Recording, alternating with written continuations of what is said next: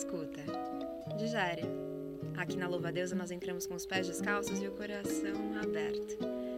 Eu sou Sofia Menigum e juntas vamos fazer essa travessia pelo que não nos foi permitido saber. Então prepare suas asas, levante as antenas e bora alçar esse voo. Eu desejo, você deseja, a gente deseja, mas afinal de onde vêm os desejos? O que eles dizem sobre nós? Será que eu consigo controlar os meus desejos? Os seus desejos? Olha, mais boas perguntas para a gente tentar responder juntas hoje. Então, me dá a mão e vamos lá! E para falar sobre os nossos desejos, eu tenho duas convidadas sensacionais. Recebo aqui ela, que é aquariana, tá? Aquariana com ascendente em câncer, ascendente em câncer, né? Que já tô aqui pensando, gente, que mistura boa! Ela é carioca, ela trabalha com a internet desde 2020, é comunicadora, criadora de conteúdo, cantora, tá bom para vocês? Dri Maria, seja muito bem-vinda! Muito obrigada, é um prazer estar aqui, Sofia. Ai, tô muito feliz que você eu veio. Também, maravilhosa. Tava, tava ansiosa. Eu tava ansiosa pra te receber aqui. Passei a semana pensando, vou receber Dri Maria. Ai, para. Ai, Fico linda. Boba. Meu ego já vai em cima. ah, porque tem também uma lua em leão, não é? A lua em leão já grita, falou, oi, tô aqui. Já sei o que? O mapa inteiro, tá bom, queridas? E agora eu vou querer saber o seu. Eu sou Ares, ascendente Sagitário, Lua em Ares. É bem meio triste, meu mapa. Ares e Sagitário, não. Sagitário é ótimo. Sagitário dá uma salvada. Eu gosto. Sou uma pessoa É assim, um fogo, pouco, né? Acho tudo. Um pouco assim. Então, além desse mapa todo trabalhado no fogo, ela também é psicóloga, mestra em psicologia da saúde, palestrante, pesquisadora e criadora de conteúdo sobre as temáticas violência doméstica e psicologia feminista. Natália Marques, seja bem-vinda novamente. Obrigada, Sofia. Um prazer voltar. Acompanho muito podcast. Fiquei muito feliz assim com esse convite para voltar. Agora tá ainda mais assim chique, né? Você gostou? Amei, tudo maravilhoso. tá. Sofia maravilhosa, Ah. estilosa, tudo incrível. Ai, Eu- maravilhosas, estamos todas maravilhosas, todas coloridíssimas aqui, tá, queridas? E agora, além de saber o mapa, Fashionista. fashionistas. Né? Eu acho, a gente fala de desejo, mas a gente fala o que de moda também. Moda, será que não isso. diz dos nossos desejos? Também, olha aí, já. Olha lá. Já fica, já joga aí essa pergunta. Mas eu quero saber, além do mapa de vocês e dessas cores que a gente tá vendo que somos vibrantes, um pouquinho mais no que não nos foi permitido saber. Então eu vou começar com a Natália, que a Natália já tá acostumada. Uhum. Que é o que, que você descobriu, que você aprendeu que mudou o seu olhar pro mundo. Olha, várias coisas, né? Mas hoje, como a gente vai falar sobre desejo, eu acredito que seja a questão de como os nossos desejos, sendo mulher, eram completamente silenciados, né? Então, eu acho que quando eu percebi como a gente tinha os desejos praticamente anulados, né? E a gente todos os desejos eram praticamente produzidos. Eu não vou me prolongar, que depois acho que a gente vai falar disso em algum momento, né?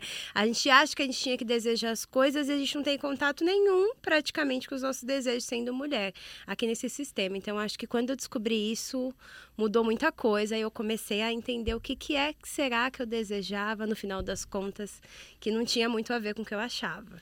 Hum, já fica aí a pergunta para as insetinhas que estão nos ouvindo: o que, que será que elas desejam? Será Exatamente. que elas sabem o que elas desejam? Vamos ver se até o final dessa conversa a gente vai descobrir. Eu vou descobrir também que agora eu já tô repensando o que, que eu desejo, se eu desejo mesmo. se eu não, já, já, Já tô aqui, ó, minha cabeça. Dri, e você? O que, que você descobriu que mudou seu olhar pro mundo ou para si mesma? Eu acho que enquanto mulheridade, travesti, é, eu descobri que quanto mais a gente é a gente, e isso é muito difícil a gente descobrir quem a gente realmente é, as coisas fluem. A gente é a gente, vai sendo cada vez mais a gente, tipo, dá uns insights assim na cabeça e você fala, ih, não era isso. Eu descobri uma outra coisa, desejo uma outra coisa, e aí as coisas vão, vão fluindo, vão acontecendo. Acho que isso foi uma coisa que não me contaram, que eu fui descobrindo sozinha nesse mundo aí. Falei, hum, acho que é mais fácil ir por esse caminho aqui sendo eu. Acho que é isso. Ai, a gente descobriu que a gente pode caminhar sendo a gente.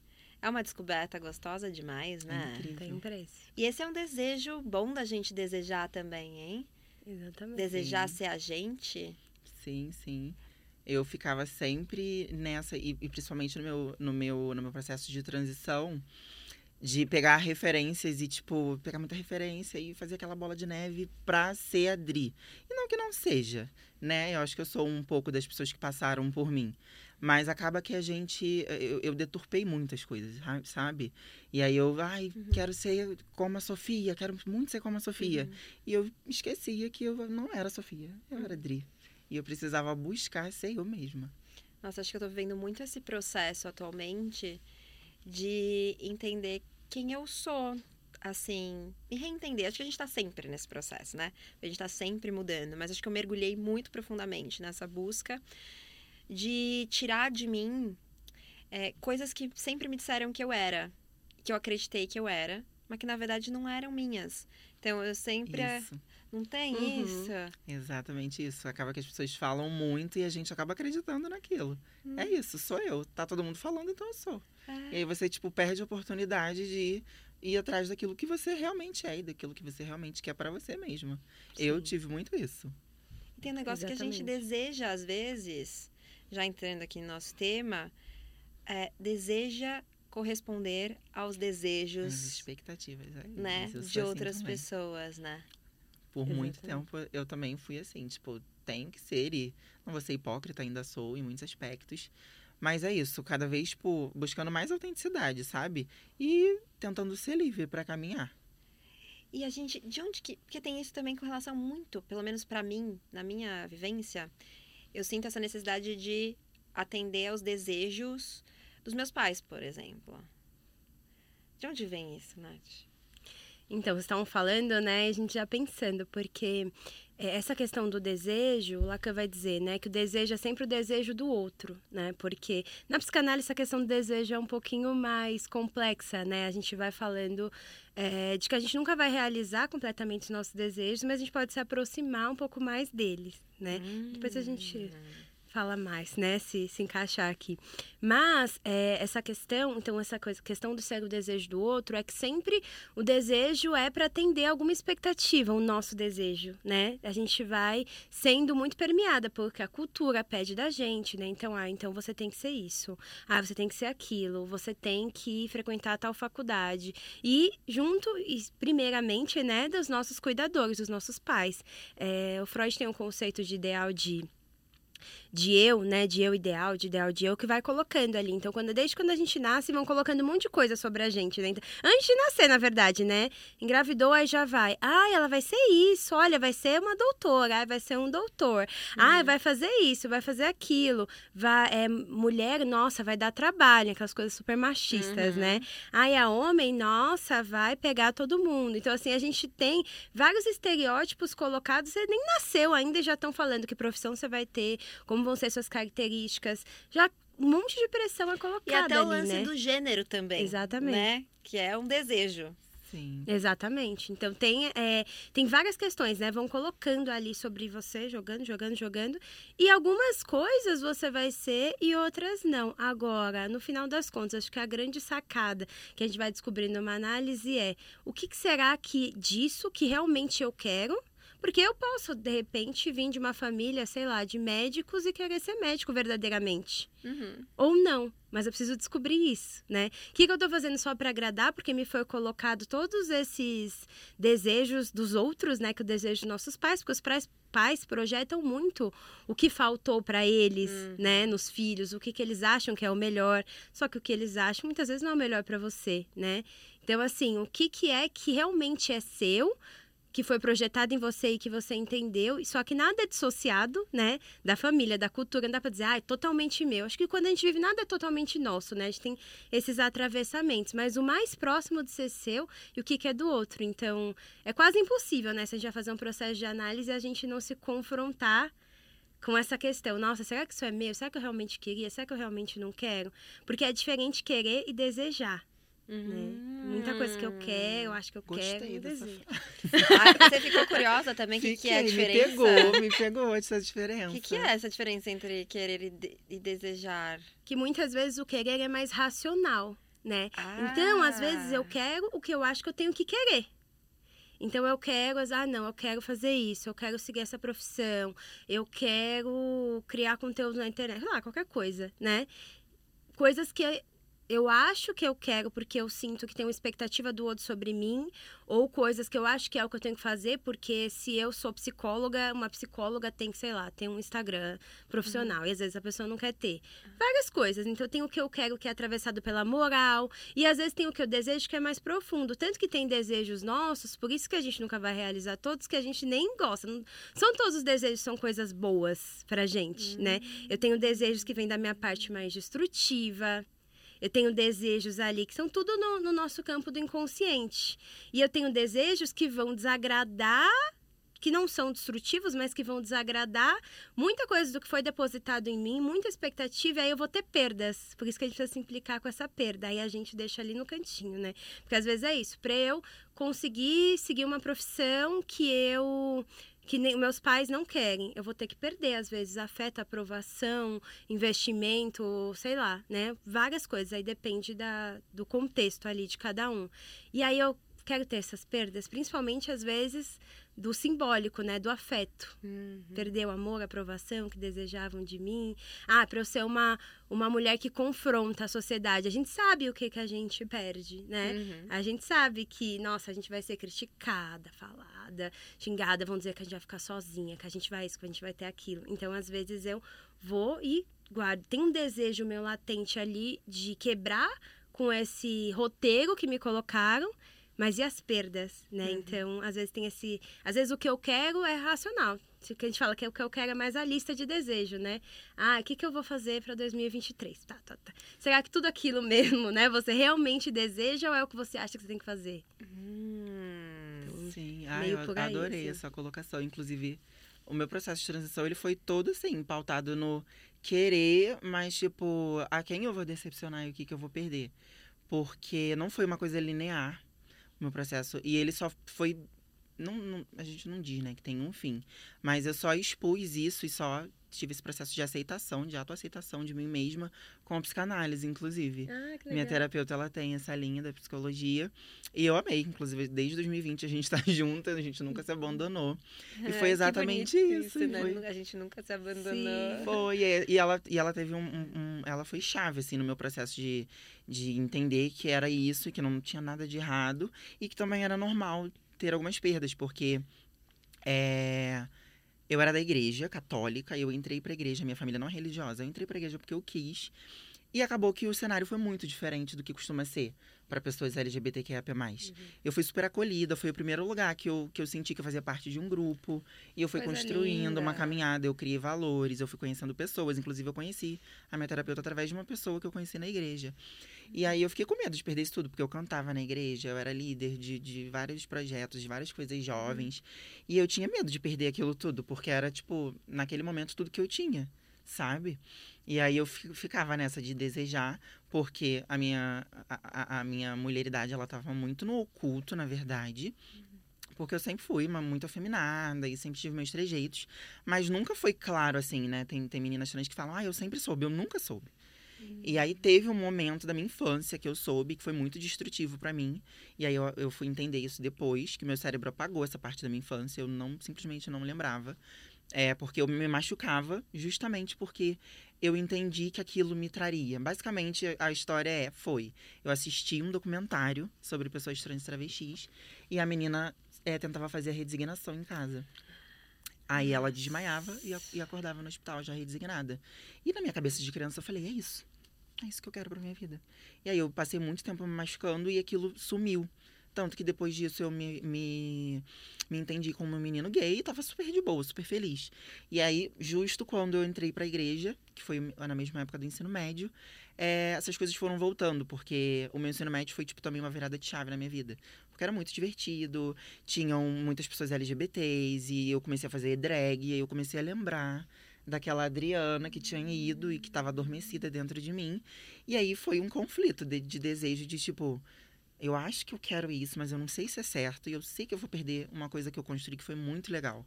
Uhum. Então, a psicanálise me ajudou muito a entender isso, entendeu? E, tipo, aquietar minha cabeça e entender que tava tudo bem passar por isso e que seria muito melhor. E, de fato, foi muito melhor. Foi o que eu falei logo no começo. As coisas começaram a fluir de uma forma muito diferente. E não que tenha sido, ah, eu transicionei e agora é tudo perfeito, tudo, todas as portas se abrem. Não. Mas é muito mais fácil eu dar um murro numa porta sendo eu mesma do que fingindo ser outra pessoa, porque era basicamente isso. Inclusive, na época, a minha, a minha psicanalista, ela me aconselhou a, me, a conversar com o padre. O padre, lá era muito gente boa. E aí acabou que a gente nem teve essa conversa, ele, ele fugiu dessa conversa. Uhum. Muito provavelmente porque ele já sabia qual caminho que, ia, que a conversa uhum, ia ter. Uhum. E aí eu também desisti, eu já tava, tipo, super de boa com a, com a psicanálise. E aí eu acabou que a gente não teve a conversa. Mas ela falou uma coisa para mim que foi, tipo, uma virada de chave. Porque eu tinha muito isso do pecado. De, tipo, não fazer porque era pecado. E aí, eu, aí ela falou: olha, acho que seu único pecado no momento é que você tá mentindo. Você tá sendo uma pessoa que você não é para estar tá num lugar que você nem sabe se verdadeiramente te pertence. Tanto que desde então eu não voltei. E foi justamente na pandemia, que foi quando eu comecei a, a psicanálise. E aí eu falei, ah, eu tô sozinha, eu comigo mesma. E para minha surpresa, nenhuma pessoa se afastou.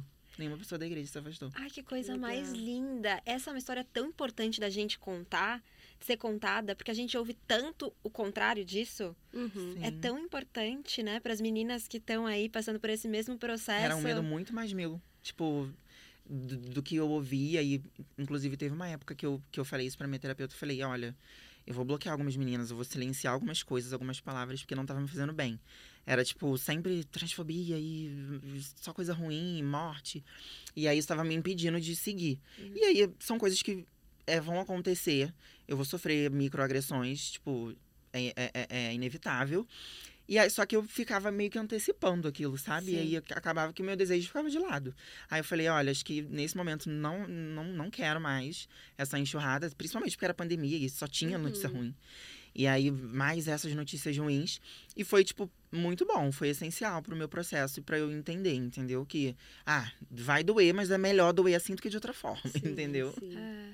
E que lindeza esse acolhimento da religião. Uhum. Porque eu acho que quando a gente fala de desejo, é muito fácil a gente pensar nesse lugar da moral cristã que vai limitar e cercear os nossos desejos, Total. né? E isso eu imagino que esteja incutido, né? De alguma forma a gente é, absorve essas ideias, né? De modo que a gente tenta limitar os nossos desejos. Mas a gente consegue colocar limite para os nossos desejos? É, eu acho que sempre tem uma hora que a gente. Eu acho que se eu não fizer de, se você não fizer direito, pelo menos eu sou assim, se eu não não ajeitar minha cabeça para fazer direito, uma hora eu vou, vou, vou, explodir, vou estourar e vai ser, entendeu? e aí vai ser um caos. É, a gente não consegue silenciar. A gente consegue? Existe essa possibilidade? Então, né, na psicanálise diz justamente isso, o quanto o desejo ele fica sempre latente, né, ele vai mudando de objeto. Então, uma hora eu desejo uma coisa, tanto que tem uma, uma, uma questão, né, eu sempre falo, assim, do desejo como aquela coisa que é, não sei se vocês já devem ter sentido isso, assim, uma vontade de comer uma coisa que você não sabe o que é. Sim. Aí você come tipo um chocolate, não é? Não é. Aí você come, coisa, não é. Você come cinco coisas e fala, não, não é, eu vou desistir, não, não sei é. o que, que eu quero. E é uma coisa curiosa isso, se a gente pensar, né? Como que a gente não sabe uma coisa, mas tá dizendo aqui que eu tô com vontade. Então, meio que o desejo seria mais ou menos isso, né? Uma coisa que às vezes fica pulsando ali e a gente não consegue calar completamente, ele vai aparecendo. E às vezes a gente vai reprimindo o desejo, né? Então, ah, é, como, como a Adri trouxe agora, né? Eu tenho, nossa, eu desejo muito algo. Só que aí nossa, tem a minha moral aqui, que é o meu superego, né? Que é todo atravessado pela questão da religião, da moral cristã. Mesmo quem não tem religião é uhum. atravessado por essa moral cristã, né? Do, Com certeza. do mundo, assim, né? Tem a cultura toda. Aí eu vou dizer, não, mas eu não posso. Aí às vezes eu vou reprimir aquilo prontamente. Só que aquilo vai aparecer, né? Vai aparecer por meio de o que a gente chama de sintomas, às vezes, né? Então vai aparecer, nossa, por algo que eu repito ali que me faz mal, vai aparecer por meio de uma coisa que eu vou bloquear ali no trabalho, vai aparecer por meio de doença no corpo, às vezes, ai, um monte de doença que eu não sei o que é, né? Nossa, aqui, uma alergia aqui, outras vezes tem a ver com os nossos desejos que estão ali muito reprimidos, né? Aí, às vezes, quando a gente começa a soltar mais, a gente até percebe, nossa, eu nunca mais fiquei mal, né? Nunca mais tive crise de ansiedade, crise de ansiedade, né? É, crise de pânico, várias coisas assim, não que né, só tenha a ver com isso, obviamente, mas tem relação também, né, com nossos desejos que estão ali esmagados dentro da gente. E aí eles vão saindo, vai saindo por meio dos sonhos, que a gente fala disso, né, também, que no sonho aparece muito dos nossos desejos, às vezes não de uma maneira clara, mas aparece de uma maneira que é curioso, né, os sonhos, se a gente for ver. É, às vezes aparece alguém Tipo, ah, é uma pessoa nada a ver, mas eu sei que é minha mãe. Não sei se vocês já tiveram Sim, isso. Não sei. Sempre. muito. Ai, muito doido. Não sei se eu tenho certeza, né? Acontece um monte de coisa nada a ver, assim, desconjuntada, mas no final você sabe. Então, às vezes, no sonho vão se realizando várias coisas ali que vão dando notícia dos meus desejos que estão ali reprimidos, né? E não só coisas que, que são legais pra gente, boas, também coisas que a gente tá sentindo culpa, né? Que às vezes a gente tem um desejo de se punir também por toda essa cultura, né? O desejo ali de se calar, até várias coisas vão aparecendo por meio desses sintomas, desses sonhos. Então, a gente nunca, a gente não acredita que a gente consegue calar o desejo completamente, né? A gente consegue realizá-lo parcialmente se a gente vai se aproximando um pouco mais dele, porque a gente fala que sempre tem uma falta, né? Que o ser humano, Lacan fala muito sobre isso, né? Que nós somos seres de falta. Então, a gente tem em alguma medida, até no processo de análise, a gente vai entendendo que a gente vai ter que se haver de alguma maneira com as nossas faltas, né? Então, ah, eu nunca vou ter aquele parceiro, parceira ideal que eu queria. Tipo, você vai ter alguém legal para você, mas nunca vai ser aquela pessoa que te preenche em tudo. Nossa, a pessoa é perfeita para mim. Sempre vai faltar Acho que é alguma muito peso, coisa. inclusive. Né? Nossa, né? Vai Tipo, faltar alguma tudo. coisa. E assim como todas as outras coisas. Você nunca vai encontrar um trabalho que te realize 100%, não tenha nada que você não goste. A gente sempre vai sentir esse vazio, essa falta, né, de alguma coisa. Isso é inerente da nossa existência, né? Porque tem coisas que a gente nem tem acesso, tem conteúdos nossos que são inconscientes. Então, como que às vezes eu vou realizar algo que tá ali e aí essa é uma grande também questão da nossa cultura, né? E aí vai longe, né? Até o capitalismo vai vendendo pra gente que a gente pode realizar todos os nossos desejos. Ah, está mal, comprei o iPhone Compra aqui. 14, né? Ah, essa maquiagem vai te deixar ótima, que vocês falaram, né, de se espelhar no outro. Ai, não, então eu tô me sentindo mal, eu vou comprar tudo que essa blogueira aqui tá falando pra eu ser igual ela e aí eu vou ficar bem. Né? Aí às vezes você compra, não era aquilo também, eu não tô bem ainda. O que que falta? O que que falta? Eu vou lá, comprando, comprando, comprando, né? Então, a gente tem essa, nessa sociedade agora, uma organização de tentar completar, né? Eu tenho que me sentir completamente pleno, preenchido. E eu nunca vou conseguir. É. Aí eu fico nessa busca, né? Você falou esse negócio de que a gente vai reprimindo e isso vai aparecendo na- no corpo Uhum. e tudo mais. É, eu tava, nossa, numa busca, finalmente, assim, passei muitos anos, eu tenho artrite psoriásica, passei muitos anos com muitas dores nas articulações, sem buscar ajuda, assim, até que eu decidi, entrei num processo de, ai, não, vou na médica e tal, comecei a fazer vários exames e tal, tal, tal, comecei a fazer alguns tratamentos, passei com a nutricionista para fazer uma dieta anti-inflamatória, tudo isso. Aí não passava as dores, não passava de jeito nenhum. Me separei, nunca mais doeu. Foi engraçado que as dores, que As dores- é? as dores sumiram assim. Eu voltei a correr, que eu não corria há muito tempo, porque eu não conseguia. Voltei a brincar com os meus cachorros, que eu não conseguia brincar, porque né, doíam as minhas articulações. Então assim, pra mim, você, na hora que você falou, eu fiz uma cara tipo, Eu fiquei assim com, com relação aos sonhos que você estava falando, porque eu sempre fui muito. Sonho sempre foi muito presente. Sempre tive sonhos mu- muito, muito, muito lúcidos. E de maneira espiritual também, e de maneira psicológica, os, sempre, os sonhos sempre me diziam alguma coisa. E eu sempre tive um negócio de, tipo, quando eu tô desejando muito alguma coisa, eu começo a sonhar muito com aquela coisa de ter febre, de acordar com febre no meio da noite. E as coisas começam a, tipo, parar na, na minha vida, porque eu fico presa naquele sonho e fico pensando naquele sonho. Nossa. Foi assim, por exemplo, com o cabelo, uma coisa simples. Uhum. Eu sempre fui uma criança careca. Sempre, sempre, de maneira muito maldosa, assim. Sempre cortavam o meu cabelo e sempre foi muito horrível. Sempre nossa. gritava, sempre chorava muito e eu nunca entendi muito bem porquê. E eu sempre é, é, sonhava com cabelo. E aí hum, teve um processo da minha infância lá para uns 11 anos que eu comecei a sonhar muito, tipo, muito, muito, muito até eu começar a deixar meu cabelo crescer. E aí eu parei de ter esse sonho. Olha. Caramba! Você conseguiu realizar, né? E aí, tipo, desejo. parei. E era, tipo, sonhos que eu tinha um cabelo gigante, assim, aleatórios. E eu ficava, gente, por que, que eu tô sonhando toda hora com cabelo? Ficava pesquisando o significado de sonho com cabelo. Porque eu sonhava com aquilo desde criança. E aí eu parei. Quando eu, quando eu deixei o meu cabelo crescer na adolescência, eu parei de ter esse sonho. E eu tenho isso, tipo, recorrente, com coisas simples, tipo, um celular que eu quero muito, uma coisa que eu quero muito realizar, um trabalho que eu quero, eu fico sonhando com aquilo até realizar. Muito doido. Caramba, que incrível isso! Eu vou Muito doido. Olhar para meus muito sonhos agora de lúcido. um outro jeito, porque E agora eu tô meio doida com, com os meus sonhos, porque eu, eu comecei a tomar uma medicação antidepressivo e eu descobri que mexe com sonho. Mexe com o sonho. é. E os meus sonhos estão doidos, e é tubarão voando, e senhorinhas que eu não conheço no meio do meu sonho. E eu, gente, eu gosto de. Do que, que meu sonho tem pra falar. Igual Que aqueles isso? memes, né? Que falam, ah, todo sonho tem Tá um sentido. exatamente no assim. sonho, E o meu sonho. clima caótico. Geralmente todos os meus sonhos tinham sentido. Todas, eu acordava sempre Sim. lembrava dos sonhos e agora tá uma loucura. Que eu falei, que gente, é agora como é que eu vou desvendar isso? agora é. você escreve um roteiro para um Tem- É. filme, porque aí vira o quê? Uma Alice no. País das Maravilhas, entendeu? Tim Burton, Porque essa coisa do sonho, só é, a gente tem isso, né? Que você falou, a gente sempre tende a buscar no caderninho. Só que na psicanálise a gente fala que isso não funciona, porque o sonho tem um significado individual, porque é o nosso processo inconsciente, né? Então sonhar com cabelo pra mim vai ser uma coisa, pra você é uma coisa e pra você é outra. Não tem como ser a mesma coisa Sim. né? Então, por isso que a gente vai juntando. É muito curioso, né? Às vezes as minhas pacientes sonham, a gente vai, eu adoro, né? Sonho aí. Aí a gente vai ali costurando, elas, nossa, como que isso tem um significado? Tipo isso, né? O tubarão voando tem a ver com meu pai, como? Né? E às vezes tem. Às vezes a gente vai juntando, porque tudo tem um simbolismo ali, é muito interessante, né? Só que tem vários elementos, e às vezes sozinha a gente não consegue entender mesmo os nossos sonhos. Tem coisas que a gente já, nossa, já vem um estalo, mas às vezes sozinha a gente não consegue, porque vão se misturando vários elementos, justamente pela censura, né? Acontece isso porque nosso consciente censura. Se vier tudo mesmo, nunca vem tudo, porque a gente não aguenta. Né? Se vier tudo, por isso que a gente fala, nossa, tem uma parte que eu não tenho contato, tal, dos meus desejos, queria saber tudo. Se a gente vê todo o nosso potencial destrutivo, tudo que a gente já desejou e que não.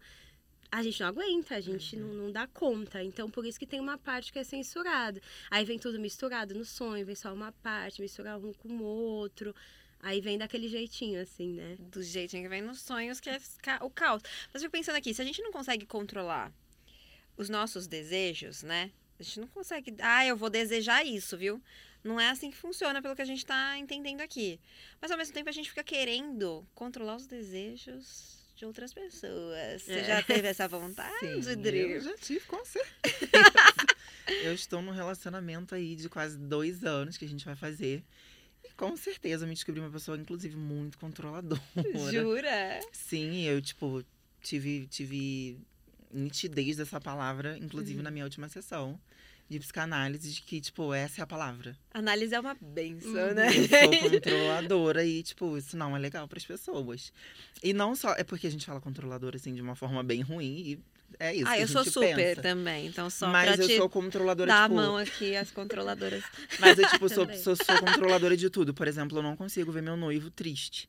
Que eu preciso fazer com que ele fique Uhum. feliz. Eu preciso ter controle dos sentimentos dele. E aí, tipo, às vezes, não- às vezes ele tá ansioso. E ele fala, eu não sei por que que eu tô ansioso. E eu quero saber por que que ele tá ansioso. E eu quero saber o que, que ele deseja naquele momento para eu poder é, realizar aquele desejo para que ele não fique. Eu descobri que eu sou essa pessoa. Então, tipo, eu tenho isso de controlar tanto coisas ruins quanto coisas boas, assim. Não sei se dá para dizer que é coisa boa. Mas eu tenho isso de, tipo, preciso saber daquilo. Eu, eu, eu tenho uma mania de, de eu tenho que ter. Tem processos que eu preciso que tenham um fim. Eu preciso ter aquela conversa. E eu não consigo ficar sossegada se a gente não tiver aquela conversa. Seja uma amizade que acabou e só aca- saiu, saiu acabando. Eu quero saber. O que, que, o que, que, que, que houve? O que, que, que, te levou a desejar não querer mais estar comigo? O que, o que, o que da minha personalidade te incomodou? Vamos lá. Então É. eu, eu descobri que eu sou assim, essa pessoa. E tem esse lance da gente, desse desejo, assim, de. Não sei você, mas eu, nos meus relacionamentos, ó, não monogâmica, mas eu sou uma não monogâmica fajutérrima, assim. Tô precisando fazer.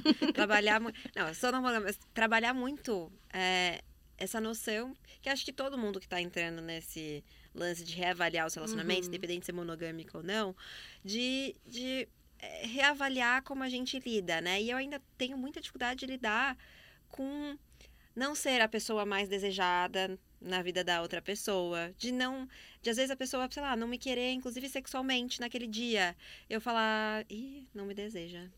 Não sou desejada. É isso. Sim. Né? Como que lida? Como é que, como é que lida?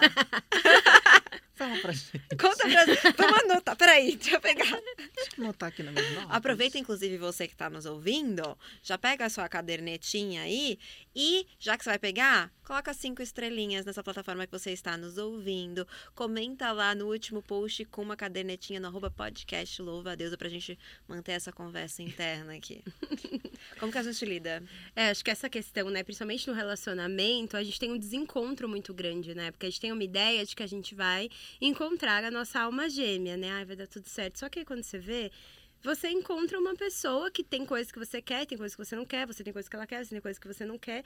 E aí, muitas vezes, a gente fala que é um encontro de faltas, né? Eu tento buscar o que falta em mim no outro, o outro tenta buscar o que falta nele em mim. E tem várias, vários furos ali, né? Em que a gente não consegue. E a gente fica o tempo todo tentando adivinhar o outro né? Ah, então se essa pessoa ela agiu assim é porque ela não me deseja mais. Ah, ela tá olhando aqui é porque o, o outro é porque ela achou o outro mais bonita e aí ela vai querer me deixar para estar com outro que é mais bonito, que é mais interessante, que é mais a gente vai criando um monte de fantasia, né? Sobre o de... a gente vai criando fantasia, na verdade, sobre o desejo do outro né? Uhum. Que eu acho que essa que é uma questão também. As fantasias que a gente cria sobre esse desejo do outro, que a gente não sabe. Às vezes tem uma falha de comunicação aí do que a gente imaginou e do que o outro realmente acha muito grande. É muito comum se você ver, né? Eu não atendo casal, mas já atendi algumas vezes quando você, quem atende casal, quando os dois vão falar, às vezes os dois estão com a mesma demanda. É. Só que aí ninguém fala né? Tá um achando que o outro não deseja mais. Aí um não busca sexualmente o outro, por exemplo, porque ele acha que ele não quer mais, né? Então, aí o outro fala: "Não, eu não vou, porque ele não tá me desejando". Aí ninguém faz nada. É, fica todo mundo querendo né? a mesma coisa sempre. Sim, ah, eu tive essa conversa, né? inclusive, Teve. com o meu noivo, porque eu tomo bloqueador de testosterona e isso uhum. corta a minha libido. Eu falei isso no Twitter esses dias, eu tenho taxas de testosterona baixíssimas, uhum. naturalmente. Então, quando eu tomei bloqueador, tipo, sugou. O uhum. pouquinho de testosterona que tinha sugou de mim e a minha libido foi toda embora. E aí a gente teve essa, essa conversa porque ele tava, não estava entendendo que o problema não era ele. Uhum era tipo o meu uhum. corpo age dessa forma. E aí eu, a gente ele acabou descobrindo né que eu estava alguma em, em algumas das nossas transas eu fingi orgasmo com ele. E isso acabou com ele. E aí eu falei olha deixa eu te explicar não é porque você é ruim de cama porque o nosso sexo não funciona. Uhum. simplesmente é porque isso isso, isso acontece. Uhum. e às vezes acontece no meio da transa. E aí eu fico tipo é, é receosa de acabar e aí Aí a gente teve essa conversa dele, eu prefiro que acabe, do que você Sim. finja que você uhum. tá gostando de uma coisa que você não tá gostando. Sim. E aí a gente teve essa conversa de tipo, ah, então é isso, nos encontramos. Porque, de fato, às vezes, tipo, só não rola. E agora entrou o antidepressivo. Então, tipo, às vezes eu tô ali, Madre Teresa de Calcutá, e tudo bem. Não quer dizer que ele não, não, eu não desejo mais ele. Naquele momento não, não rola. Uhum. Mas em outros momentos pode rolar sim, e o problema não é ele. Então a gente teve essa conversa. E a gente sempre tenta pautar isso, tipo, precisamos conversar. Mesmo que seja chato, ruim, inconveniente, algumas coisas a gente precisa conversar. Tanto que eu senti que ele ficou, tipo, um tempinho pensando nessa pergunta até ele me fazer para tipo, ele tava com medo da resposta. Hum. E eu falei, sim, porque eu sou muito assim, eu não, não sei mentir. Sim. Eu me enrolo na mentira, e aí eu falo outra coisa, e um tempo depois já é outra coisa. Então eu prefiro que dou a verdade do que eu me embolar com a mentira, porque eu não sei mentir. Péssima atriz. e aí eu falei logo, falei, já. Algumas vezes. E ele, tipo, hum. ficou, tipo, muito chateado, muito triste. Mas que bom que a gente teve essa conversa, porque a gente chegou num acordo comum dele entender que, tipo, é o meu corpo. É. Você, ele, falei para ele, você se relacionou com outras pessoas que, poder, que poderiam não ter esse tipo de configuração, mas o meu corpo funciona dessa forma. Uhum. Eu tomo esse remédio e às vezes não é sobre você. É uhum. só que o meu corpo funciona dessa forma. Você não é feio, não, te, não, desejo, não desejo você mais. Eu, tá tudo certo, só que às vezes não funciona. Aí para ele falou, aí para ele começou a funcionar dessa forma. Se não tiver legal, mesmo que a gente esteja no meio, eu prefiro que, que a gente pare. Que Que foi bom. super bom pra gente, Sim. assim. Eu Acho que às vezes a gente tem dificuldade de entender que nem tudo é sobre a gente, né? A gente tem muito essa dificuldade, quase todo mundo, assim. A gente tem uma tendência natural a achar que quando o outro tá com uma questão, é com a gente, né? É. Eu sou muito assim também. Eu tento trabalhar e falar, "Ai, não, não é comigo, é com Não é sobre mim. meu marido. Ele O que não fala, me não é permitiram o que ele saber. fala, não é nada não, com você. Nem tudo é sobre falo, a "É, gente. É isso. né? Não é sobre mim, porque a gente tem essa tendência, né? E às vezes a gente vai projetando mesmo algo que a gente tá pensando, né? Então, se eu tô com alguma insegurança minha, eu já coloco ali no outro, não. Então, por exemplo, ah, eu não tô me achando bonita. Ah, não, então ele não quer, não tá me desejando sexualmente porque eu não sou bonita. Porque ó, aqui também eu tô com tal característica que eu não tô gostando, esse corpo, esse cabelo, esse aquilo. E aí a gente já vai colocando, às vezes o outro tá nem vendo, né? É uma coisa completamente nossa. Tá cansado, tá indisposto, tá com alguma preocupação, não tá afim, tá com alguma questão hormonal, tá com qualquer coisa, né? Uhum. Não é com a gente, tipo, a pessoa só não quer. E aí, é, eu acho que em tudo, né? A gente tá falando de desejo sexual, mas vai pra tudo, né? A gente tende a, a ficar com essas fantasias, e às vezes as fantasias, elas atrapalham, acho que as relações, e nós mesmos, né? Quanta coisa que a gente cria que é e quanta coisa que não é, né? Fruto do, das nossas inseguranças, enfim, de, de tudo isso. Ai, é tão importante, né, falar sobre isso. Achei tão importante esse relato, Dri, porque quantas de nós não passam por isso? Com medo de frustrar o Sim. desejo da pessoa que está ao lado, sabe? E aí a gente acaba, muitas vezes, se colocando em situações que são Sim. ruins pra gente, né? Que a gente tá, inclusive, sendo, às vezes, até se, se violando de alguma maneira, né? Porque. E talvez até, inclusive, colocando a outra pessoa, no caso, seu namorado, né? Seu noivo ou namorado? Noivo. Noivo. Noivo, ai, achei chique isso. O noivo em um, um, um lugar que ele não queria nem estar. Porque ele não queria estar num lugar que fosse ferir. E eu já perguntei pra Seu ele. desejo. Se eu parar agora, você vai ficar frustrado? Ele, vou, mas É isso, eu É queria ir com a frustração. é isso. E aí, tipo, eu fiquei, tipo, eu demorei pra entender que, tipo, ele vai ficar frustrado. E é isso, gente. É uma coisa que acontece. Eu também ficaria e é- tá tudo bem. Tá tudo bem a gente frustrar. Uhum. frustrar o desejo do outro e às vezes frustrar o nosso desejo Isso. também, né? Porque isso vai acontecer. A gente tem vários desejos que a gente, como a gente estava falando aqui, que são às vezes inadequados. Uhum. Eu posso, às vezes me vem um desejo de pegar a cabeça de uma pessoa e arrastá-la no asfalto. Eu, falo, eu até verbalizo isso, falo, nossa, que vontade que me deu É. de arrastar essa cabecinha no asfalto. Mas eu não vou. Não é legal. Né? Não pode, Tá né? não, legal. não posso. Talvez eu seja presa. Talvez eu esteja né, fazendo mal para as outras. Talvez.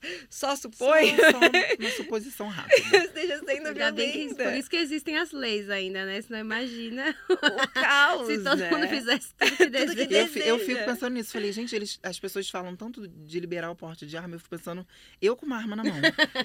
Eu sou uma pessoa que eu tenho hipersensibilidade a barulhos e eu moro num lugar que as pessoas são extremamente barulhentas. Eu, eu, eu teria cometido crimes que eu fico feliz de não ter um Melhor poste de não, arma. melhor não tem, né, controle dos impulsos assim para as pessoas.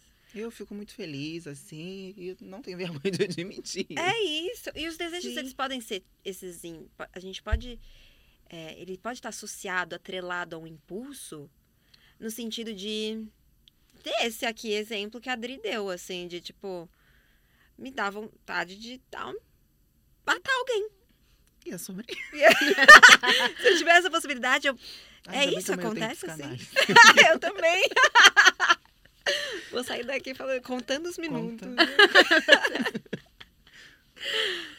É, assim, a gente. Todo mundo tem desejos desse tipo, né? Queria matar alguém, queria bater a cabeça de alguém na parede, eu queria socar essa pessoa. A gente tem. A gente até visualiza, né? Né, a É gente, gostoso sim. até, né? E assim, a gente fala que é muito importante a gente falar sobre esses impulsos destrutivos, chegar nessa. O que, que você fala? Fala aqui tudo, né? O que, que você pensou nessa hora? Não, eu pensei que eu queria bater a cabeça da pessoa. A gente precisa falar e até isso, né? Imaginar, porque senão é melhor a gente fazer isso, realizar de alguma maneira, do que fazer de verdade, né? Então, assim, Vamos evitar, sempre é, É, legal. né? Você de casa, evite. vamos, né? Vamos Assim, estar vê evitando. uma sociedade que tem leis, regras. Mas tem, eu, não sei se a gente tava falando, né? Lembrei, tem um filme que eu sempre indico que chama Relatos Selvagens. Ai, eu né? amo! Vi. Ai, bom. Dri. Ai, É gente, eu, eu sou uma pessoa muito cinéfila, eu adoro filme. Eu Ai, você vai também. amar. É muito Com legal. Darim, né? Isso. Amo. E aí ele vai mostrando, né? Quase isso, assim, tipo, se todo mundo fizesse o que deseja ali, o que, que ia acontecer? O O impulso, né? A gente fala que é o id, né? Se fosse só essa parte aqui da pulsão do desejo ali. Nossa, todo mundo ia sair se matando, né? Batendo no outro e ia ser uma selvageria a sociedade, né? Não ia ter civilização. Nossa, sim. Não ia ter civilização. Então, É. por isso que não, não Bom, dá. eu- eu acho que coisas né? simples também, tipo, por exemplo, uma vez esses dias a gente foi no shopping resolver um problema. E aí eu passei por um, por um restaurante de comida japonesa e a gente não tava em condições financeiras de comer. E só que a Uhum. gente sabia que tinha uma outra, um outro restaurante mais baratinho. Por impulso, eu falei, não, eu quero japonês. E, tipo, e, meu noivo falando, não, vamos comer aqui um fast food rapidinho, a gente precisa ir pra casa. Eu falei, ah, eu quero, quero, quero, quero. Foi a pior experiência gastronômica da minha vida. Sério? lá. Era muito ruim. Eu falei, é, realmente, vale o preço, porque era muito barato. Pois geralmente ja, japonês é bem caro, comida É. japonesa é bem cara, e era muito barato. E aí, por impulso, e depois eu fiquei, por que, que eu fiz isso? Era um dinheiro que a gente podia estar gastando Podia com tá outra coisa, coisa. entendeu? Fazendo um outro investimento.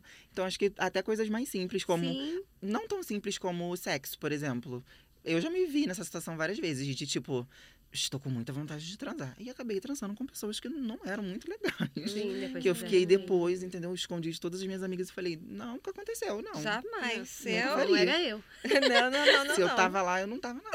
Você não tava enxergando Não. direito. O problema é que depois do álcool vem a ressaca, né? Em tudo, assim, É. né? O problema é isso. A gente tem que É. lidar com esses restos que ficam, né? Das coisas. Às vezes do impulso. E falando de sexo, e, né, pensando que a gente tava falando de desejo, todo mundo deseja ser amada e desejada, né? Eu tô falando aqui, mas no geral, assim, será que a gente quer ser amado e desejado? Todo mundo? Eu. Eu, eu olhei pra É, Drida e olhou pra É, você, então então, tá. foi, acho que foi. Passei. Chegou aí, Tá. chegou aí. Na psicanálise a gente fala muito que sim, eu acredito que sim também, né? Só que aí tem outra discussão, né? Que a gente entende o amor como amor romântico, né? Então, ah, amor, ai, não, então eu não quero um relacionamento, eu não estou querendo ser amada. O amor é muito mais, né? A gente precisa descentralizar só do amor romântico. Tudo, né? É, o de novo, o Lacan tem uma frase que fala, né? Que toda demanda é demanda de amor. Eu acho isso muito bonito. E ele vai dizendo assim, nesse sentido, assim, a gente vai dizer, não, mas eu é, não tô querendo amor agora, mas a gente sempre tá querendo amor e aceitação. Eu vim aqui, eu quero que vocês gostem de mim, né? Que vocês achem. Se eu tô falando, vocês estão assim pra minha cara, eu vou estar aqui. Nossa, acho que ninguém tá gostando de mim, eu só Socorro. tô falando besteira. Gente, então sorriam sempre quando a gente vai falando com vocês. Vamos, vamos dar uma colaborada. A gente quer aceitação, isso é amor, amor nesse sentido, né? A gente sempre tá querendo ser aceito, receber agrado, receber um olhar afetuoso, ser aprovado, né? Então, é, tudo que a gente pede, a gente, a gente fala até, né, que tudo que a gente pede, a gente quer um pouco mais. Às vezes você não quer só que a pessoa te traga. Você fala, ai, é, me traz água. Você não quer assim que a pessoa só te traga água. Você quer que ela traga, né, água, te dê um sorriso, fale com você. A gente quer que a pessoa adivinhe a coisa do presente, né? É. Ah, eu não quero só que ela me dê um presente, eu quero que ela imagine o que, que eu quero, né? E aí ela vai lá e compra aquela coisa que ela, eu percebo que ela me olhou, que ela observou. Nossa, eu vejo que você sempre usa colar. É. Então eu tô te dando esse colar. Você vê que é muito mais só do que, né? A gente sempre quer o amor junto em tudo. É. Então acho que a gente sempre quer ser amada, desejada, quer ser vista, né? Tem essa coisa, assim, eu sempre falo que. Ai, não, eu tô num relacionamento, então não me importo, eu sou olhada por ninguém. Isso não é verdade. Uhum. É, eu acho que. Isso não é uma verdade. A gente sempre quer ser vista, ser aprovada, ser desejada. Isso é uma coisa, acho que natural mesmo, né? O problema é quando isso nos toma completamente. Aí já tem outra questão. Nossa, eu vivo pra ver se- quanto eu sou desejada, vou me adaptando a todos os. ao que o outro quer o tempo É, todo. eu acho que é aí né? que os E nossos é- desejos se perdem. E aí Isso. começam a ser os desejos das pessoas Exatamente. e não os nossos. Comigo aconteceu, tipo, exatamente assim. Foi um processo para eu entender o que eu realmente queria e o que as pessoas queriam para mim. E aí eu comecei a buscar muito o que as pessoas, o que as pessoas queriam, a aprovação das pessoas, e fui esquecendo, e, tipo, de coisas complexas as co- a coisas mais simples, tipo, sei lá, a roupa que eu vou vestir. E aí eu descobri que eu não queria vestir roupa X, queria vestir roupa Y, Uhum. e, e não era essa roupa que eu queria vestir. Era outra pessoa que queria que eu vestisse, e a sociedade achou que era legal, mas eu não, não queria. Tipo, quantas vezes tinha uma roupa na moda, e você tinha que ter essa roupa da moda, e eu comprei a roupa e não ficou legal em mim. Eu botei a roupa e falei, hum, não era isso que eu queria, acho que era o outro. Deixa, acho que não rolou. E de coisas, pô, mais complexas, como eu ser eu, por exemplo, cirurgias. ano passado eu passei por esse processo de, tipo. Ano passado não, né? Desde que eu, de fato, me entendi é, enquanto mulher. O que, que eu queria, as mudanças que eu queria, as que eu não queria, por exemplo, a voz. Foi uma questão durante muito tempo. Você é cantora. Porque, Uhum. exatamente, eu fiz uma consulta é, pro rosto e o doutor, é, ele faz a voz também. Aí eu perguntei pra ele sobre, sobre a voz. E aí ele já ficou assim, tipo, você tem certeza disso? E aí eu falei pra ele sobre as questões e eu entendi que não era uma questão minha. Que eu não tinha problema nenhum com a minha voz. E aí eu comecei a criar uma disforia que não era minha, que eu não Uhum. tinha, nunca tinha tido. E eu comecei a reparar que, tipo, as pessoas que queriam. Não era uma coisa que vinha de mim, e era exatamente isso. Falei, não quero fazer uma cirurgia pra mudar minha voz, porque eu vou perder a, a- a minha potência vocal. E acabou. Os meus sonhos, tudo, todos os projetos com a música que eu quero tocar. Eu não vou conseguir por conta da cirurgia. E aí era do outro. E aí, eu, muito engraçado, porque são coisas que são bobas, mas eu acho que às vezes a gente precisa. Eu comecei a reparar que, tipo, todas as mulheres cis à minha volta, tipo, da minha família, tinham uma voz igual a minha. Olha lá. E aí eu falei, gente, que bobeira. E aí eu tô pensando aqui que fulano quer que eu mude minha voz e quem é fulano? Quem é, fu... Quem é fulano? Quem é fulano? é sobre isso. E aí, tipo, é isso. Acho que às vezes os nossos desejos se perdem por conta das pessoas. E eu O acho muito todo. ruim quando isso acontece. E, e eu acho que isso acontece de maneira recorrente. Com todo, mundo. é. Nossa, muito. Você falou de cirurgia e eu fiquei pensando, gente, tem, caso, tem casos muito sérios acontecendo nesse campo de cirurgia por vontade de uma outra pessoa, né? Então, as pessoas que entram na sala de cirurgia com uma coisa determinada, a gente ouviu recentemente o relato da Xuxa falando que isso aconteceu há um tempo Sim. atrás, a gente tinha ouvido da Luísa Mel e teve mais alguns casos. Eu- enfim, meu, eu já falei do meu silicone mesmo, quando eu fui colocar que quem decidiu o tamanho foi o médico na hora. Ele falou: Ah, eu vou ver o que eu achar que ficar bom. Eu coloco. Na época eu aceitei, Uhum. porque eu não sabia que não podia, que eu podia não aceitar, né? Mas tem muita gente acontecendo que não, não, não existe nem essa conversa prévia. A pessoa acorda com Yes. que a, a pessoa, o médico ou a médica decidiu fazer outra cirurgia nela, pelo seu Bizarro. próprio, sua própria vontade. Não, é, Gente, e essas isso é sugestões, bizarro. né? Intrusivas. Eu falei, eu até falei esses dias que esses dias eu fui na dentista, tipo, fazer uma limpeza. Aí ela falou que se eu queria fazer um preenchimento labial, porque minha boca era já grande, só que em cima não era igual embaixo. Eu falei, oxe, mas precisa ser igual o tamanho? Eu não sabia, nunca fiquei sabendo. Outra, eu te perguntei. Né? Exatamente, isso é muito normal. Já vi vários relatos de pessoas que falam que vão no otorrino e eles falam que ela tem que fazer uma renoplastia. É. Tipo, ela vai ver uma sinusite. Nossa, é muito. Então, assim, o tempo todo, né, a gente tá. Aí a gente começa a reparar, o pior é isso, né? Às vezes eu nem tô. Aí você se vê se olhando no espelho e falando, nossa, será que a minha boca é estranha? É, Será Você que eu começa a acreditar mudar? no É, desejo do outro Que sobre esse- o seu corpo. Esse padrão de beleza é uma alienação do desejo gigante, né? Porque a gente não consegue totalmente saber o que, que a gente quer. Porque o tempo todo a gente é invadido, né? Você tem que querer ser magro, você tem que querer ter o cabelo X. Aí a tendência mudou, não é mais essa, é aquela. Aí você tem que parar de usar tudo que estava usando, usar outra coisa, né? Então a gente, no, no- final das contas, a gente nem sabe, né?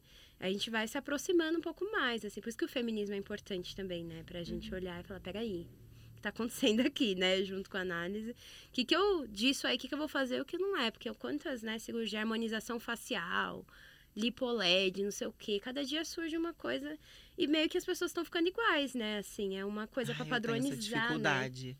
De, tipo, eu tenho vontade de fazer algumas cirurgias, mas eu não quero ficar igual a ninguém. Eu quero ficar igual a mim. Sim. Eu quero, tipo, é, me aproximar de mim, não das pessoas. E eu penso nas cirurgias plásticas dessa forma. Tipo, acho que você tem que ter uma autocrítica, sabe? Total. De, tipo, isso é pra mim mesma? Ou eu tô fazendo porque o outro acha que é legal eu fazer? Eu tive, eu, eu tenho, na verdade, ainda tô nesse dilema, por exemplo, do silicone. De que eu não sei, não é um desejo, tipo, m- meu. Eu tenho vontade, assim, e às vezes some, e aí isso me pega muito. Porque se eu desejasse muito mesmo, e se fosse meu, estaria comigo com outras cirurgias, como a redesignação, que eu tenho certeza que eu quero fazer. Uhum. E mais, tipo, silicone eu sempre fico nessa. Aí eu vejo que alguém fez, e aí ficou bonito, e eu fico, será? E aí eu me olho no espelho e eu falo, ah, eu gosto do meu peito, eu gosto do tamanho do meu peito, não, não me incomoda. E aí eu vejo que é o tipo desejo do outro, então acho que tem que ter. Eu agradeço muito, inclusive, a psicanálise por Uhum. isso. Porque por conta dessa autocrítica que eu me faço sempre, tipo, Não surta, não pira, não é seu. Você não quer isso. E aí, tipo, de pensar com calma o que eu realmente quero e quais são os meus desejos, sabe? Porque senão a gente se perde no desejo do outro e vai. E aí acontece vai. esse tipo de coisa, Uhum. sabe? Um monte de gente, tipo, fazendo. Tem, agora tá nessa. Tá, tá um. tem- a gente tá tendo um monte de casos de explante, né? De silicone, de pessoas que Uhum. estão tirando silicone. E aí eu fico pensando nisso.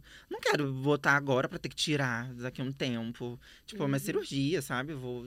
Anestesia, todo um processo, É. pós. E aí eu não quero ter que tirar depois, eu quero ter certeza daquilo, sabe? Sim, nossa, é, tá me pegando até a gente falar sobre isso, porque eu, pra essa temporada aqui, eu vinha num processo de booking, né? Eu queria, eu- Uhum. desde que eu sou pequena, meu sonho era é, ser grandona. Nossa, É muito bonito isso, né? Desde que eu sou pequena, meu sonho é ser grandona, muito bonito.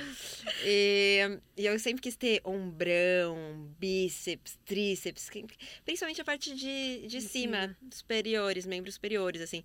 Pernas acho que vai ter que acompanhar pra não ficar é, um desequilíbrio muito grande. Mas assim, Não é sempre- seu, sua não era meu prioridade. foco, assim.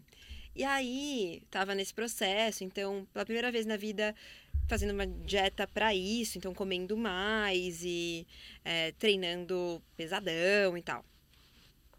E aí foi chegando perto da, das gravações, e eu comecei a provar figurino, e aí começou a me bater um pânico, assim, de falar, tipo, talvez eu não esteja adequada, né? Porque acabei desenvolvendo e, e aumentei. Quando você aumenta para ganhar músculo, você também aumenta a gordura, enfim, faz parte do processo. Então, eu comecei a me sentir inadequada para gravar e longe daquilo que talvez esperassem de mim, mas eu tava tão perto do que eu queria.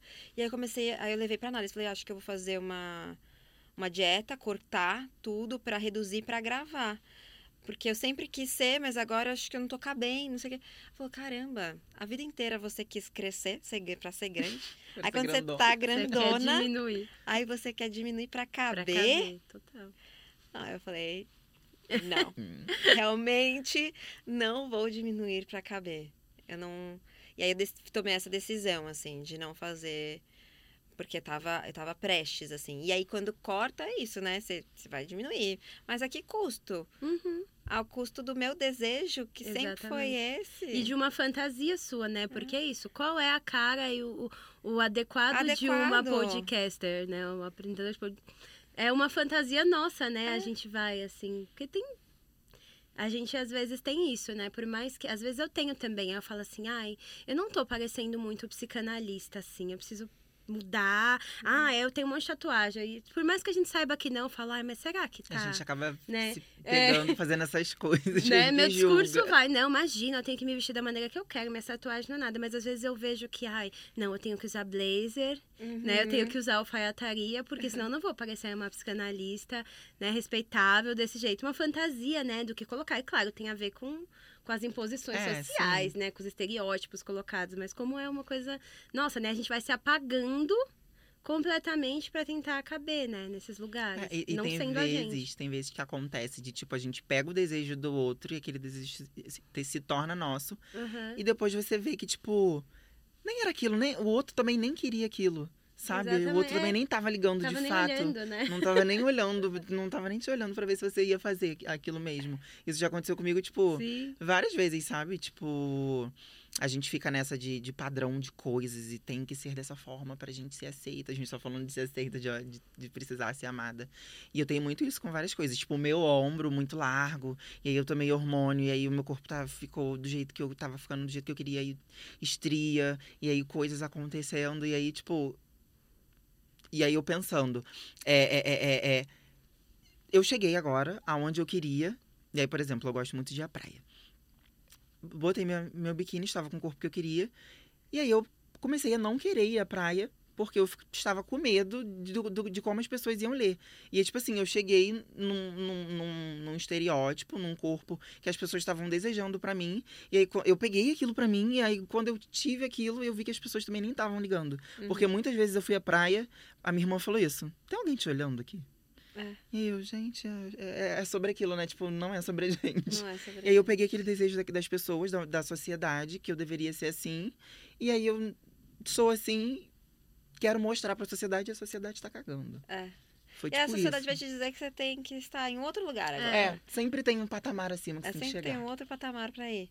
Agora, eu queria saber, antes da gente jogar umas coisas pro universo, se você sabe, Dri, qual é o seu maior desejo hoje? Ai, acho que eu sei. Acho que é ser livre. E, tipo, de forma literal, óbvio, mas também de, de, de todas as formas, sabe? Ser livre Pra fazer o que eu quero, pra vestir o que eu quero, pra falar o que eu quero, pra beber o que eu quero, pra poder, tipo, ter o poder aquisitivo de comprar o que eu quero. E, tipo, não ficar pensando. Eu sou uma pessoa que me castro muito pelo que as pessoas vão, vão, vão falar, vão pensar. E, assim, eu trabalho com a minha imagem, então eu- acaba que eu espero isso das pessoas, que eu estou sempre em constante aprovação, né? Ah, a marca precisa me aprovar, fulano precisa me aprovar, fulano precisa gostar de mim, senão eu não vou ter trabalho. Então, eu acho que eu queria ser livre disso, sabe? Tipo, fazer porque eu quero fazer. Se fulano gostar, gostou. Se não gostar, não gostou.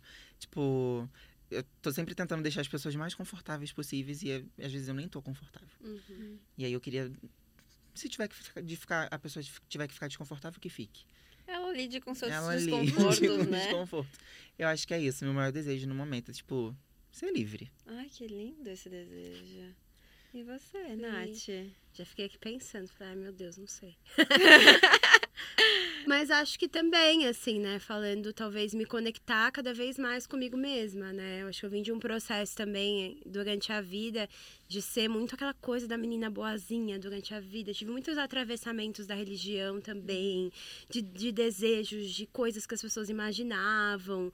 E são várias coisas que eu vou até hoje tratando na análise, né? Eu vim cada vez mais desmontando coisas que esperavam de mim. Mas eu acho que é, sempre um desejo latente é de me conectar cada dia mais, me sentir cada dia mais eu, né? Eu falo que não tem preço quando a gente olha no espelho e fala, nossa, acho que essa aqui talvez seja eu, né? E cada A vez próxima. mais, assim, né? Tá chegando. Então, acho que que isso, assim, né? Cada vez mais me, também me ocupar. Acho que é uma coisa que todas nós falamos, né? Sobre esse olhar do outro. Então, a gente nunca vai totalmente deixar, mas se ocupar cada vez menos, né? Desse olhar do outro, paralisar menos, né? O que, que o outro quer, o que, que não quer. Pra gente ser, no final, é ser livre também. É, eu acho que se todo mundo for É. livre em seus indivíduos, tá todo mundo deixando todo mundo livre e tá todo mundo certo. É isso. E liberdade com responsabilidade, né? Que é uma coisa que eu aprendi, aprendi com a Asa Indiana e tô levando pra vida, assim, que não existe liberdade sem responsabilidade. Sabe o que eu desejo? Desejo que a gente possa desabafar agora. Então vamos pro Joga pro Universo. agora chegou a hora de mandar a braba, verdade. sobre Difícil de ser engolida. Adri, o que você joga pro universo? Hum, acho que no momento aqui eu não sou uma ameaça. Mesmo que às vezes eu seja um pouco agressiva, que a gente estava falando sobre isso, sobre desejo de ser livre. Às vezes eu me prendo de deixar as pessoas confortáveis e para para eu e eu fico desconfortável e aí eu não, acabo sendo tipo fico amoada no meu canto porque as pessoas vão achar que eu sou ríspida, que eu sou grosseira, sabe? Aquele lance da, da travesti que Uhum. pega na valha e que faz. E, eu não, e é isso, eu não, não sou uma ameaça. Às vezes eu só tô chateada, frustrada. E eu quero gritar, e eu quero falar, e eu quero falar alto, e eu quero gesticular, sem ser lida como uma ameaça. E que tem o direito de ser, né? Como todas nós, né? Como todos nós. Isso é ser, faz parte de ser humana, né? Sim, É sobre isso. É sobre isso. exatamente. E você, Nath, o que, que você joga pro universo? Ai, pensei mais em algo assim do papo geral, né? Mas eu acho que ficou pra mim essa questão, né? Da gente entender que nem todo mundo tá se preocupando com a gente, né? Talvez a gente diminua um pouquinho a nossa importância interna, né? Da gente olhar e falar, será que as pessoas estão tão preocupadas assim? Será que o outro tá realmente pensando isso, fantasiando isso, ou será que é uma coisa minha? Eu acho que da gente ter esse olhar, né? É, às vezes é difícil da gente ter esse olhar, assim. E também da gente perceber o que é um. Da gente ter essa rebeldia, eu acho, de. Que eu acho que se conectar mais com os nossos desejos, especialmente, né? Se você não é um homem branco na sociedade, né? É algo extremamente dif- mais difícil, né? Uhum. Então, acho que da gente ter essa rebeldia de se conectar cada vez mais com os nossos desejos, ser cada vez mais a gente. Então, da gente ser rebelde mesmo, né? Com responsabilidade, como você falou. Uhum. Mas acho que Ficou isso, assim, pra mim. Eu amei ser rebelde com vocês hoje, gente. Esse Eu papo foi tão gostoso, a gente podia ficar Foi, aqui né? muito tempo. Nossa, eu amei eu mesmo. amei. Daria Ai, aí. Já Gostei. tô anotando várias coisas aqui pra levar pra vida, inclusive. É, vou- eu vou ficar ouvindo. Eu ouço antes de soltar os episódios pelo menos três vezes, né? Ouço quando chega, primeiro, segundo corte, antes de soltar. Três ou quatro vezes eu ouço. Eu vou ouvir esse, vou fazer as minhas anotações aqui. Porque vai ser a minha lição de casa. Eu amei muito. Obrigada, Dri, por ter vindo do Rio eu falar com a gente. Tô muito feliz desse bate e volta. Tô falando com os meus seguidores, bate e volta de blogueira. Ah, bem chique. Mas fico lisonjeada de ter sido chamada. Acho que a gente precisa disso, né? A gente tava falando sobre ser amada.